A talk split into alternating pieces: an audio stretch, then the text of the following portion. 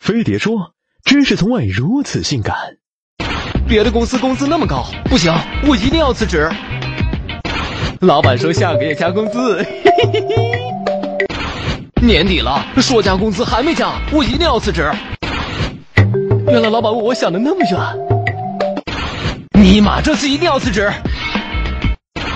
工作不好找啊，老板，我错了。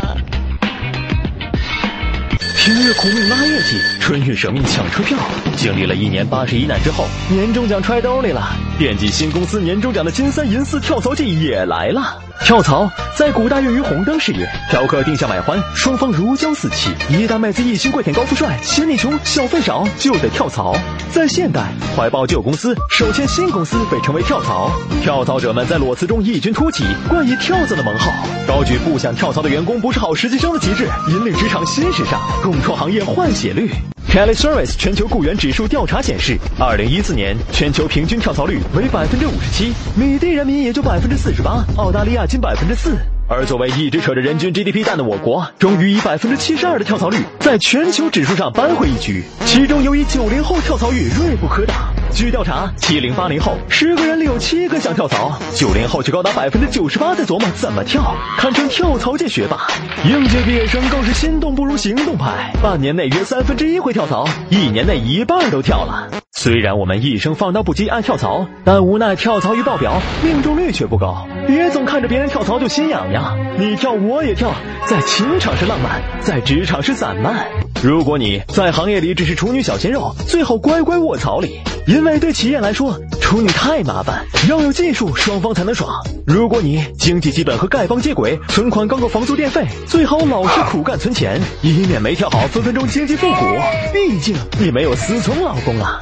当然，如果你进错公司入错行，薪水不错，兴趣不长，发展前景没脸长，上有领导拍恐怖片，下有同事演轻功戏，每天走着上班的路，怀着上坟的心，别犹豫了，眼前薪水都是浮云，真爱才是马云。应聘就像相亲，但跳槽绝不等于偷腥。不过与旧东家完美离婚，和新公司成功牵手，以下一定要注意。首先，别狠甩老东家，跳前既效率低，老请假，还抱怨公司小，容不下你的情怀。一个心理成熟的人会认真对待跳槽前的工作，一个优美的跳进一个合适的槽。对于踩着槽的你，记住和下家签好协议，以防新旧东家同时撒手，跳槽不成反被裸辞。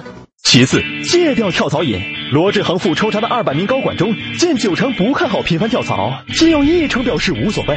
试问，今天在这家打卡，明天去那家上班，这个月是程序员，下个月就成了设计师，都不能平复你躁动的心，还有哪家企业敢满足你？最后，跳槽的季节，黑猎头也很活跃。跳槽心切的人很容易成为他们的目标。你以为跳下了一个高薪的槽，没想到槽底是空的，成了个坑。总之，无论跳槽、卧槽还是密槽，与其对工作挑三拣四，不如先巩固硬件，升级软件，让自己拥有独一无二的竞争力。因为能决定你成败的，最终还是你自己。今年你跳吗？眼高手低大小姐，入职三月就想加薪，效率不高只会晚，误解了工作的意义。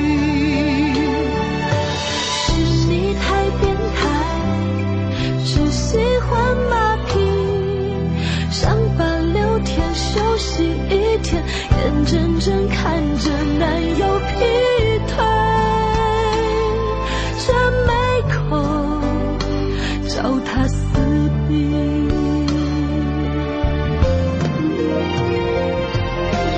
也许给你再多的压力，早该停止考核的游戏。把时间、金钱培养你，终于明白打工不容易。离开小世界，心里蒙上你的脸，为此生命你。